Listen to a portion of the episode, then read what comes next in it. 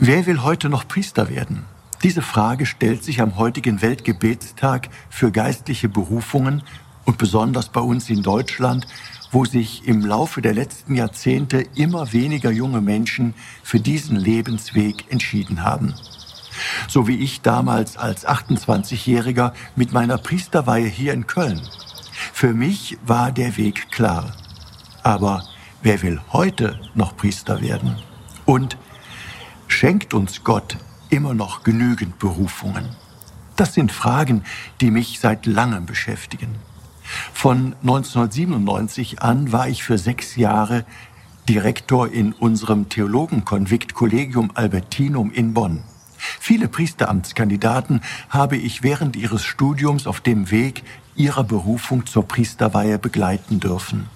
Jeder Einzelne hat seine ganz eigene Geschichte mit Gott und seinen ganz eigenen Punkt, an dem er sich fragte, Priester sein, wäre das auch was für mich? Da gibt es wirklich dramatische Geschichten. Aber manchmal wächst so ein Ruf dann eben auch ganz leise und langsam. Manchmal kann ein Seminarist und Priester genau sagen, wann der Zeitpunkt war, an dem alles angefangen hat. So wie Martin zum Beispiel. Der war lange Messdiener, dann Messdienerleiter, er konnte nicht genau sagen, was ihn daran fasziniert, aber irgendwann ist er dann auch mal während der Woche zur Messe gegangen und hat gemerkt, wie gut ihm das tut. Bald gehört er dazu. Nach ein paar Monaten sprechen ihn beim Plaudern nach der Messe zwei alte Frauen an und danken ihm für den Dienst als Ministrant.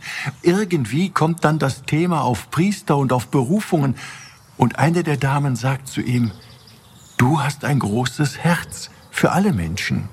Du wärst sicher ein guter Priester. Dieser Satz lässt Martin nicht mehr los. Noch einmal, ein paar Monate später, und er spricht die Frau noch einmal darauf an. Die bestärkt ihn und erzählt ihm, dass sie täglich um Berufungen betet und dabei auch oft an ihn denkt.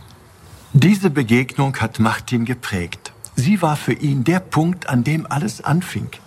Es sind manchmal solche Begegnungen, die das Leben prägen. Es ist auch das Gebet, das wirkt. Vielleicht haben Sie ja auch Gelegenheiten, in denen Sie ein Gebet um geistliche Berufungen zum Himmel schicken können. Oder noch besser, schließen Sie sich doch einfach einer der vielen Gebetsgemeinschaften um geistliche Berufungen an. Ich wäre Ihnen dafür dankbar, und es würde mich freuen, gemeinsam mit Ihnen um Berufungen zu beten. Ihr Rainer Wölki, Erzbischof von Köln.